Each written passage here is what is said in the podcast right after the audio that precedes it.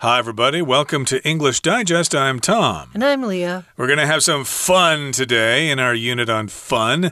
And of course, we're going to be talking about getting an aquarium, which a lot of people do here in Taiwan. I've seen lots of stores that sell aquariums and tropical fish and stuff like that.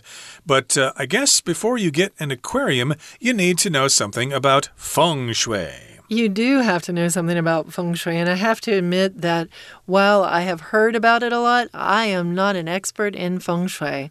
But I do know that feng shui can affect, like the way your building is set up, can affect uh, whether you are financially stable or not. If you have too many plants, it means you're just kind of uh, letting the money out the door. And I know if you do certain things, you're going to have problems with your feng shui. So, one of the things you want to do with feng shui is you want to take the five elements earth, water, metal, fire, and wood and you want to kind of harmonize them or balance them. So, one thing is not too dominant. So, for example, if you were born in the year of the earth rat, which I think I am, you might have some things that you need to have uh, taken care of because you're missing certain elements in your day to day. So you have to build your own feng shui a bit. Uh, indeed. So these are concepts that are from ancient China, but they are still observed not only in Chinese communities around the world, but in other communities, non Chinese communities, because I guess there is something to this. And there probably has been some research that shows that feng shui is actually beneficial to your house, to your business, etc., and also to where you place your aquarium. So we want to find good fortune with your aquarium. If you get an aquarium for your home, with tropical fish and stuff like that, you should either know something about feng shui or you should consult a feng shui expert or a master or whatever they call them. So let's get to it, everybody. Let's find out what this is all about. Let's read the entire contents of our lesson now, one time. With the water's quiet murmur and the sparkles of bright fish flitting around the tank, an aquarium can bring an inviting touch to your home. Before adding an aquarium to just any corner of your house, however, you might first want to consider the tank's feng shui. To start, think about the aquarium's placement. The prime location is the southeast sector. According to the Feng Shui Bagua or energy map, this area brings wealth and prosperity. You could also put it in the north for career or east for health and family. You definitely want to avoid the kitchen as the water will destroy this room's fire element. Keep it out of the bedroom as well, as the water's yang energy will disturb your sleep.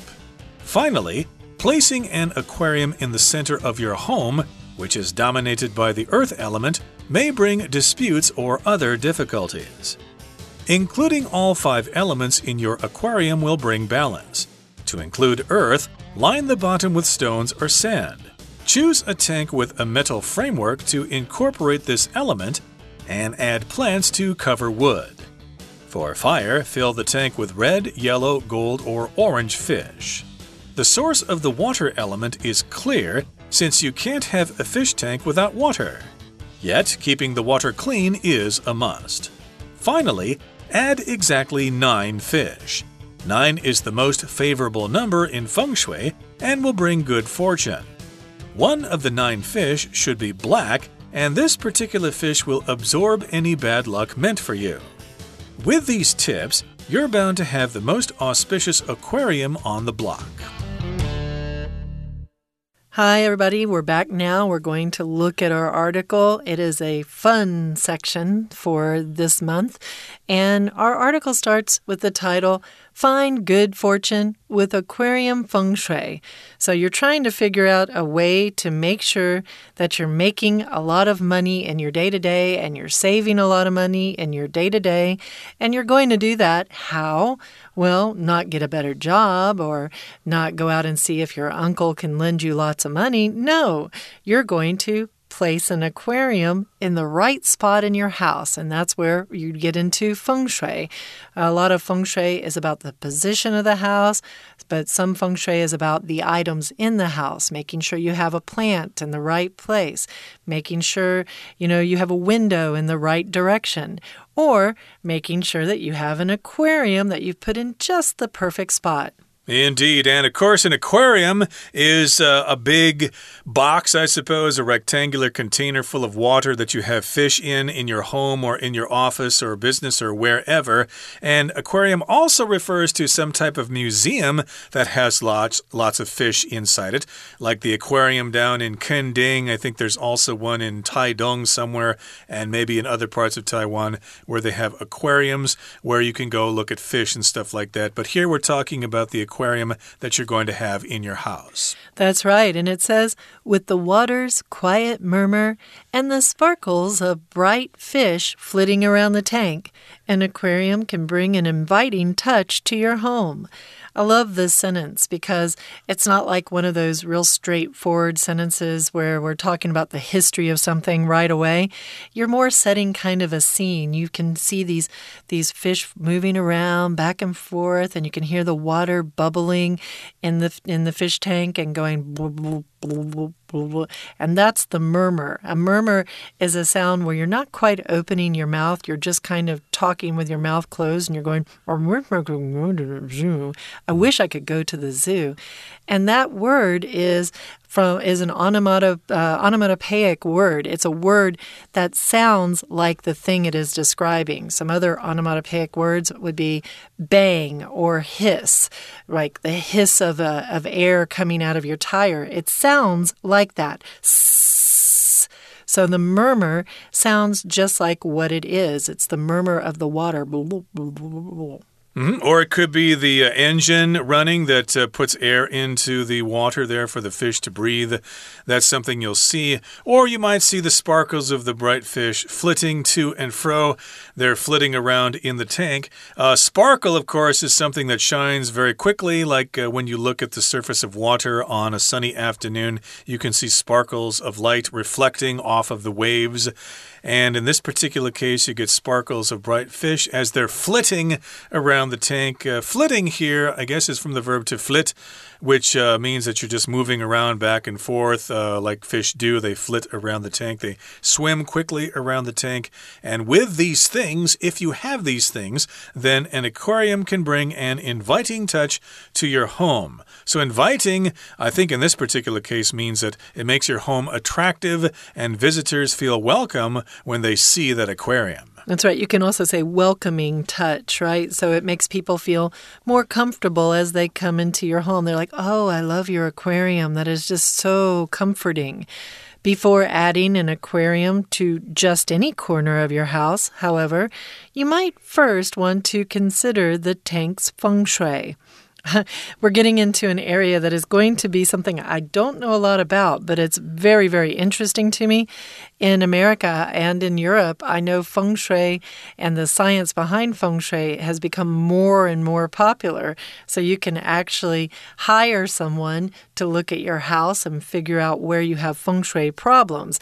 And that's something you might want to do before putting your aquarium in just any corner. This just any corner right here is really saying just anywhere you want. It's like if you would just walk in there and go, yep, aquarium, and put it right there by the front door you might not have put it in the right place because you're not considering all the issues you might have to deal with with feng shui. Yeah, you could do some research yourself, but it's probably best to consult a specialist here. And yes, indeed, when you install an aquarium inside your house, you need to consider the feng shui. Now, to start at the beginning here, think about the aquarium's placement. Placement just means where something is. Where are you going to put the aquarium? Next to the window, near the kitchen, in the middle of the living room, in somebody's bedroom. Yes, that's the placement or the location of the aquarium. And the prime location, the main location, is the southeast sector. Uh, sector here just means a certain area. We often sometimes talk about the sectors of the economy, like the industrial sector, the service sector, and stuff like that. But here we're talking about the area of your home. It would be the southeast area. That's right. And according to uh, the Feng Shui Bagua or the energy map, you've probably seen those on walls sometimes with the lines, the short lines and the long lines that combine together in these different uh, uh, symbols to create the bagua, the eight different symbols, right? Or the energy map. This area brings wealth and prosperity. So if you put your aquarium in the southeast sector or the southeast area of your house, that would be the best or the prime place to put it in if you're trying to get more wealth and prosperity. Wealth is talking about money, prosperity is talking about well being successful and making money and and you know having good luck and doing well in things. But uh, having a good business and making sure you have lots of income coming in all the time. So, again, if you want those sorts of things, and who doesn't, then the prime location or the ideal location is the southeast area or the southeast sector. Now, again, you're using the Bagua, the energy map, to determine that area. And you could also put it in the north for career or east for health and family. So I guess you've got some choices here. Do you want to be primarily making a lot of money? Well, then put it in the southeast. But uh, if you're just more concerned about your career and being successful in your career, and maybe you're not so concerned about being the richest guy in the world, then you could put it in the north. Or if you're more concerned about your health and your family, then you can put it in the east. Yeah, but you definitely want to avoid the kitchen as the water will destroy the room's fire element. To me, I would think differently. I would think you want it in the kitchen to kind of keep the fire element in the kitchen from being too strong, but I mm. guess that's not the case. And you also want to keep it out of the bedroom as well, where the water's yang energy will disturb your sleep just to let you know here that yang that you see um, written with the italics, if you would hear that in America, if we talk about yin and yang, yin and yang, in America, you would probably hear people talk about yin and yang. Um, so that would be the way that most folks would recognize that word as being yang energy here. And yang energy is just that, that strong energy as opposed to the yin energy or the yin energy. Um, and I guess you don't want that in your bedroom because then it would make it difficult for you to sleep. It would disturb your sleep or cause it to be uh, uneven at night. Uh, indeed. And finally, placing an aquarium in the center of your home, which is dominated by the earth element, may bring disputes or other difficulties. So it's a no no. Don't put the aquarium in the center of your home because that is dominated by the earth element. And I guess you're bringing an aquarium in there with water in it, so that will disturb the earth element of your home and that will cause disputes, arguments, disagreements. People will be uh, arguing with each other. They'll be throwing things at each other. That's not good. And you'll have other difficulties as well. Maybe you'll have, uh, you know, too much moisture in the house and there'll be mold and you'll have rats and roaches and stuff like that. So, again, you're not supposed to put the aquarium in the center of your home. Sounds like we found an interesting place to stop here and let our Chinese teacher tell us more about it. 听众朋友，大家好，我是安娜。我们今天的文章还蛮有趣的，是有关于风水，也就是平常大家可能会养个鱼啊。那么，如果你要放个鱼缸在家里，到底要怎么摆呢？我们今天从风水的角度来探讨一下这个鱼缸到底要怎么摆。不过呢，要谈风水，可能要认识一下风水很基本的五行的元素，就是金水。木、火、土，我们常会听到说金生水，水生木，木生火，火生土，土又生金。那么在英文当中，如果真的要翻的话，这个金啊，其实就是金属的意思，是 metal。那么木呢，就是 wood，水当然就是 water 咯，火真的用 fire，可是土呢，用的是 earth，就是地球啊，earth 那个字。好，所以鱼缸到底要怎么摆呢？其实风水的学问是真的大一些。不过这个文章啊，我们是设计成刻漏字，那我们特别要针对第一题跟第四题来探究一下，因为其他的题目呢，主要是针对单字或者是片语。但是像第一题，我们看到的是一个连接词或者是文意的转折，有可能是所谓的转成词语。事实上，第一题你看四个选项。A likewise，同样的就是这样。B in short，总而言之。C in addition，除此之外还有另外一点要说明解释。而 D 呢，这个答案的 however 有反转的意思。那我们就回过头来看喽。在第一题的前后已经提到了，在第一段的第一句说：“哦，你想要放个这个呃很漂亮的这个鱼缸，那到底怎么办呢？”接下来在第二格，我们看到第二句之后，这个第一题所挖的 “however” 这个单字其实是让文意有所转折。如果你在空格之后先看一下，空格之后如果提到家里的任何角落。在添加之前都要看一下风水，那么就不能是文艺的顺顺承，所以它其实是一个文艺的转折，也就是然而你要先考虑风水之后，才能够决定鱼缸到底要摆在哪里。好，所以首先啦，我们先就这个位置 placement 来摆放的位置先思考一下，在第二段开始。最好的位置是哪个地方呢？这个 location 就是东南区了。因为如果根据风水的八卦或者是能量图，东南方家里的东南方是会带来财富跟繁荣哦。当然，为了事业，你可以放在北方；为了健康家庭，就摆在东方。但是一定要避开厨房，为什么？因为这个厨房呢，你要考虑到一个元素，就是火的元素。我们看一下第二段第五句的地方。第五句逗点之后出现了一个 s，在这里的 s 是表示原因的连接词，其实就是 because 的意思。当然特别提到就是说厨房里面，因为我们就要开火煮饭嘛，所以有这个 fire element，有火的元素。我们知道水火是不相容的哦，所以鱼缸放在厨房这样子会犯冲的。那么接下来呢，也要远离卧室，因为水啊本身带有一些阳气。在同样第二段第六句的地方，这个阳气叫做 young energy。We're going to take a short break now, but please stay tuned. We'll be right back.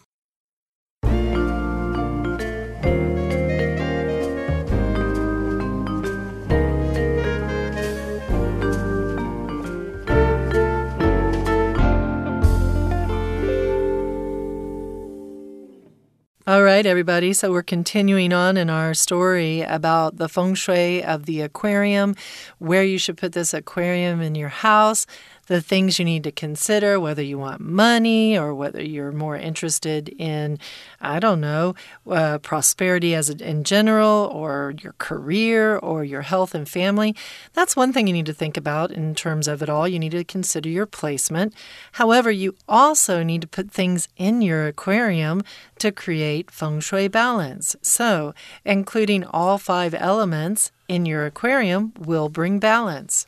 Yes, and you did mention those elements at the beginning of our program last time.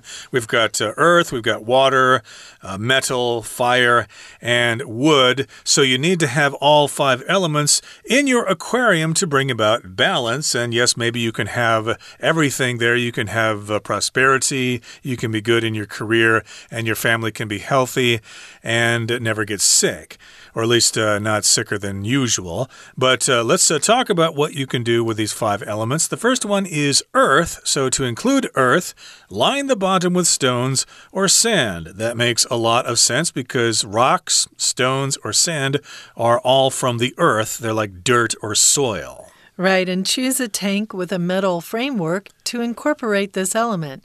Naturally, you probably wouldn't want metal in the water because it will rust away, but if you have it as a detail on the outside, it's the framework that holds those glass pieces together, then you're probably going to get your metal there. Framework here is just the frame, the way things go together in a set pattern. So you can have a framework that you use to put your pictures in, and that's a picture frame. And the framework of it is the way it goes together. Right, and of course, when you see buildings under construction, of course, they put up the framework framework first, and then they put in the walls and the ceilings and the floors and the windows and stuff like that. So, yes, indeed, your tank should have this metal framework. I think pretty much all aquariums have a metal framework, except for the little fish bowls, which are made out of glass, but uh, we wouldn't call that an aquarium, would we? Mm. That's just a fish bowl made out of glass. But if you got a big tank like a 10 gallon one or a 20 gallon one, or uh, you know, measuring it with the liters or whatever, then you're probably going to have to have a metal framework so it doesn't fall apart and you've got water and fish flopping on your floor. so, yes, indeed, that takes care of metal there. You incorporate this element with the framework, and then you add plants to cover wood. So, to get the wood element in your aquarium, you'll have plants in there because plants have stems, which are basically the same thing as wood. Right, and this use of this to cover here doesn't mean that you're covering up the wood somewhere in the aquarium. It means that you're taking care of the wood element by adding plants. So, for example, if you would need somebody to cover your shift at work, it means you need someone to take care of your shift because you can't do it. So, someone can say, No problem, I can cover for you, or I can cover your shift for you. I can cover for you can mean I can, I can, you know, lie for you as well. So, you got to watch out there. Uh oh. But here we're covering wood, so we're taking care of the wood element.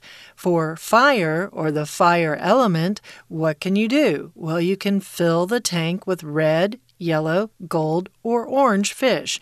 And that just takes care of the flame colors, you know, the, the fiery golds, the fiery reds. And that makes you think of fire when you look at the, the aquarium and you cover the fire element.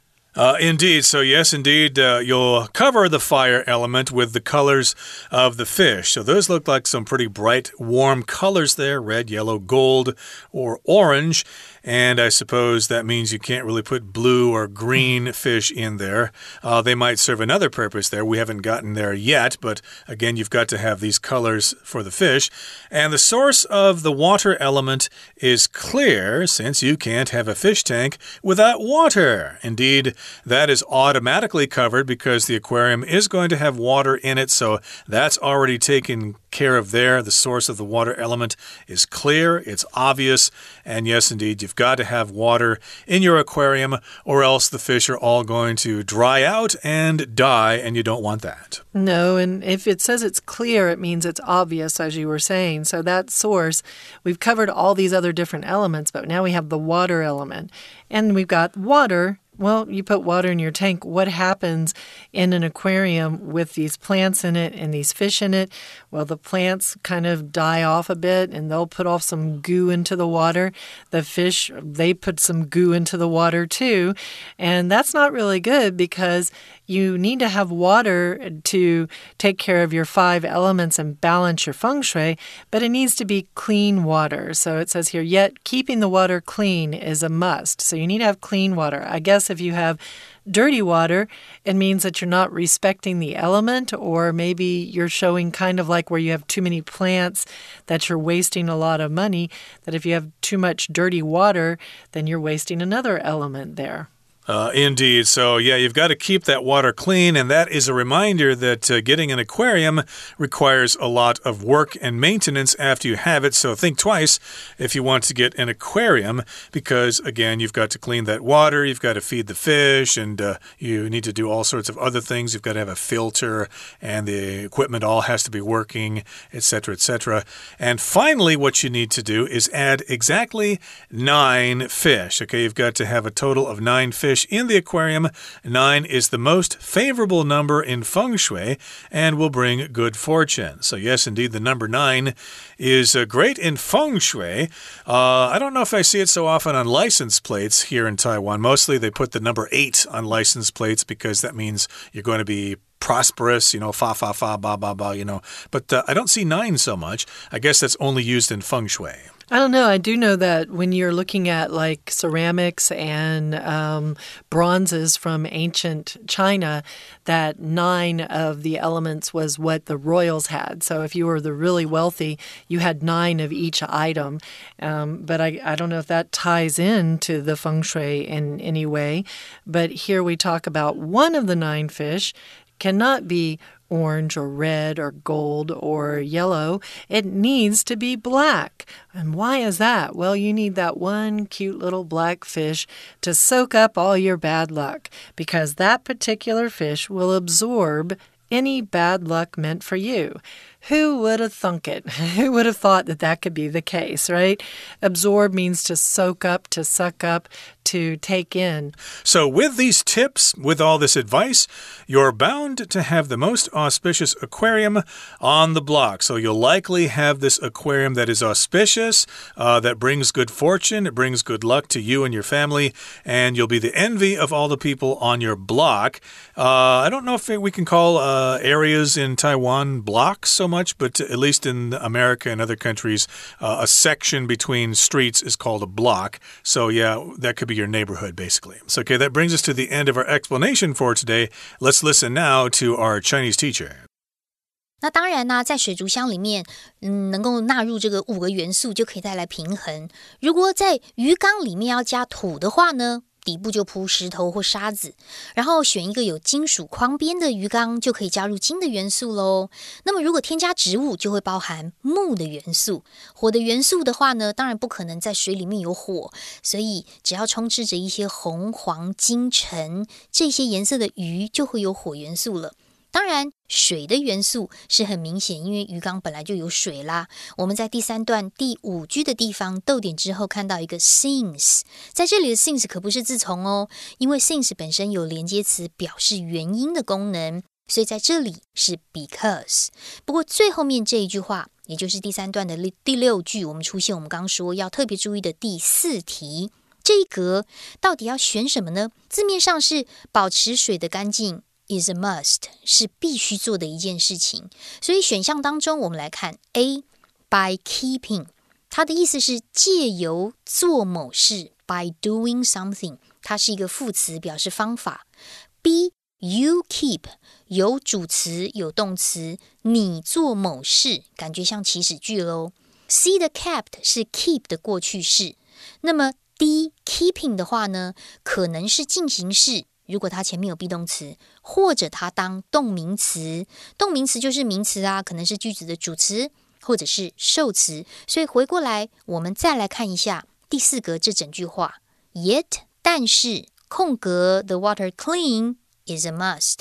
所以在这里，真正句子的动词就是 is 这个 be 动词，be 动词前面就是主词啦。所以我们选一个主词，D，keeping the water clean。Is a must，所以第四格要选 D 的答案。好，那么最后呢，要添加刚好九只鱼哦，因为九是最有利的数字。那么其中呢，一只一定要是黑的，因为这个黑色的鱼就可以吸收掉可能会为你带来的厄运。在第四段第三句的地方，请注意最后面 any bad luck 可以划线，它是先行词，后面的 meant for you 是简化的关系子句，关系词一定是 that。